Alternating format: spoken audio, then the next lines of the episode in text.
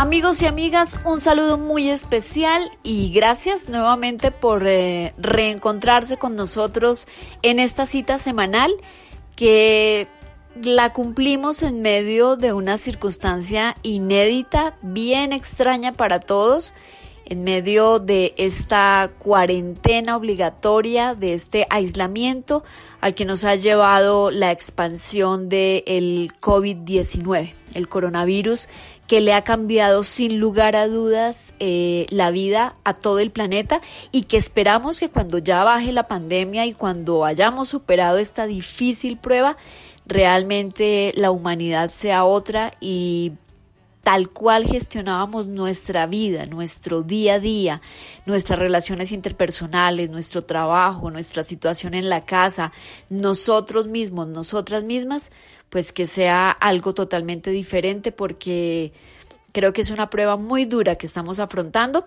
Y por eso también... Eh, nosotros estamos teletrabajando. Todo el equipo de No es hora de callar, pero también de la Casa Editorial El Tiempo, está haciendo todas sus eh, labores y todo este trabajo desde casa porque cumplimos esas recomendaciones y esas disposiciones del Gobierno Nacional para evitar el, eh, que el, coronavirus, que este COVID-19 se expanda pero además porque estamos usando un eh, eslogan todos los periódicos del país y es que todos somos responsables de todos. Y en medio de esa responsabilidad, pues obviamente los estamos acompañando desde casa. Y en medio de, estas eh, circunstancias nuevas, novedosas, eh, creo que hay algo que nos ha costado mucho y es estar tanto tiempo en casa cómo eh, gestionamos ese día a día en casa, estando todo el tiempo encerrados y compartiendo con todos. Em, en las casas donde hay hijos, donde hay adolescentes, donde está papá, mamá, más cuatro hijos, donde las familias son un poco más grandes eh, y además que con toda la situación a nivel mundial lo que pretendemos muchas veces es sobreproteger, pero también mirar cómo eh, podemos llevar ese día a día y por eso, eh, como ha sido tan difícil poder eh, tener un invitado o una invitada para hablar alguno de nuestros temas, en el podcast de esta semana de No es hora de callar, yo les quiero regalar la lectura de un cuento que deja un mensaje bien importante eh, sobre lo que implica querernos, protegernos y sobreprotegernos. A veces eso termina siendo un poco muy difícil eh, porque creemos que estamos cuidando al otro y lo que pasa es que lo estamos asfixiando. Entonces les dejo esta lectura de reflexión en estos días de COVID-19, pero también de reflexión, de guardarnos en casa y de cuidarnos. El apretado abrazo de la enredadera es la historia de la que les hablo. Es de Yoconda Belli y tiene unas ilustraciones bellísimas de Natalia Cardona Puerta.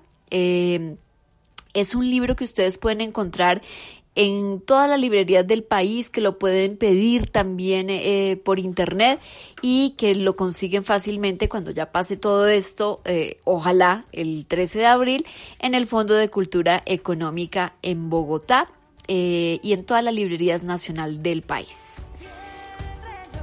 Y esta historia dice así. La semillita de bugambilia se encontró volando en el aire de la tarde lejos de su madre. En una tarde ventosa y clara fue así que viajó una gran distancia.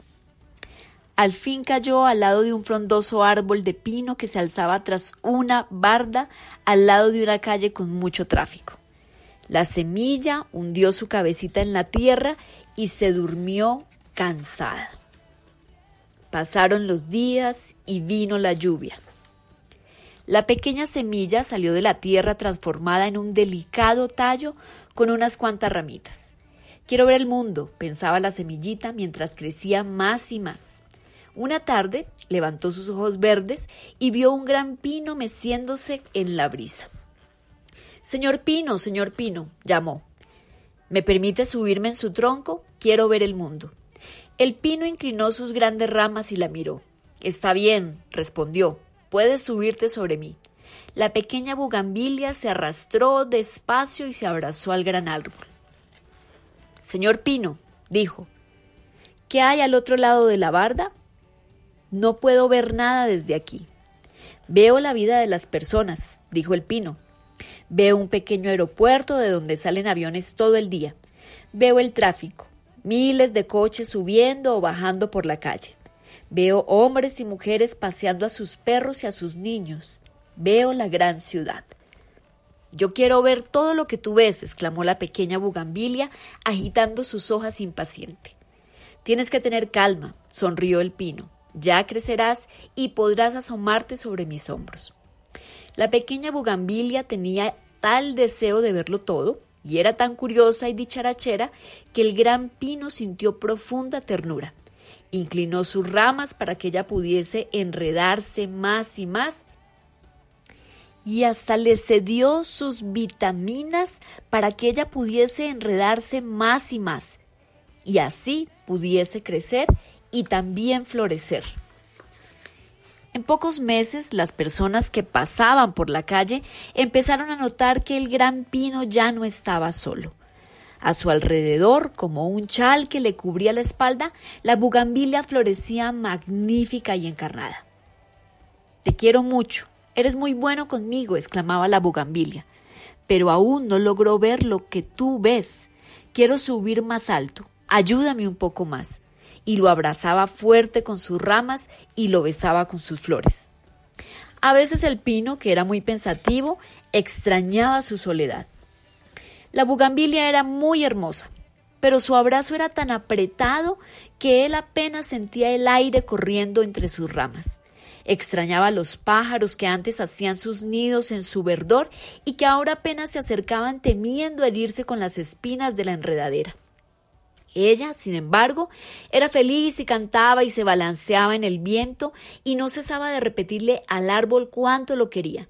No deseaba nunca separarse de él.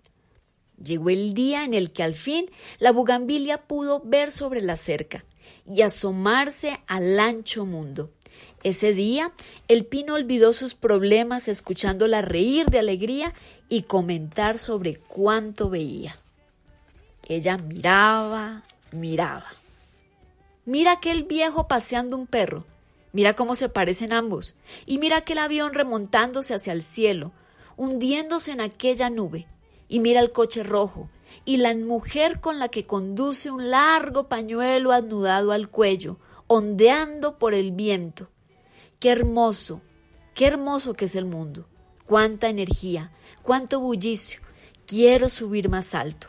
Apuesto que desde arriba, desde donde está tu copa, se ve todo mejor. El pino sonrió cansado. Le preocupaba lo agotado que se sentía últimamente.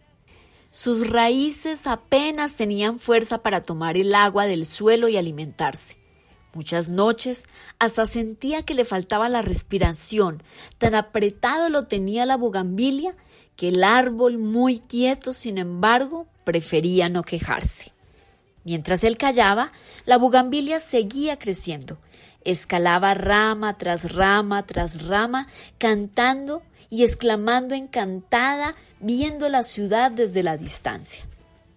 Una tarde, mientras el pino dormitaba, la bugambilia escuchó a dos jardineros conversando a sus pies. Mm, el viejo pino se nos está muriendo, decía uno. La bugambilia lo está asfixiando. Pero se ve tan hermoso, decía el otro. Parece una torre florecida. Ciertamente, admitía el primero, pero si ella sigue creciendo aferrada a él, el árbol se secará. Tendremos que preguntarle a doña Adriana qué quiere que hagamos, dijo el segundo, mientras ambos se alejaban caminando despacio en dirección a la casa de la dueña del jardín. La bugambilia, asustadísima, sacudió al pino para despertarlo. Pino, Pino, despierta. Tenemos que hablar. Tenemos un problema. Dicen los jardineros que te estoy estrujando demasiado. ¿Cómo no me lo habías advertido? Apenas pronunció estas palabras, palideció empezó a pensar en muchas cosas. ¿Qué podía hacer? Su vida entera la había pasado abrazada al pino. No podía ni pensar en soltarse de él. La sola idea le producía mareo. Estaba tan arriba, tan alto, que pensar en soltarse le daba vértigo. El pino, que recién despertaba, agitó sus hojas levemente.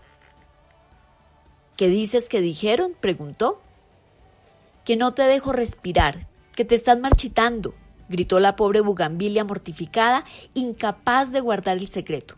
Dime que no es cierto, dime que eso no es cierto. Mm, yo te diré lo que quieras, dijo el pino suspirando, pero debo admitir que últimamente me falta el aire. Ay, no, gritó dramática la bugambilia.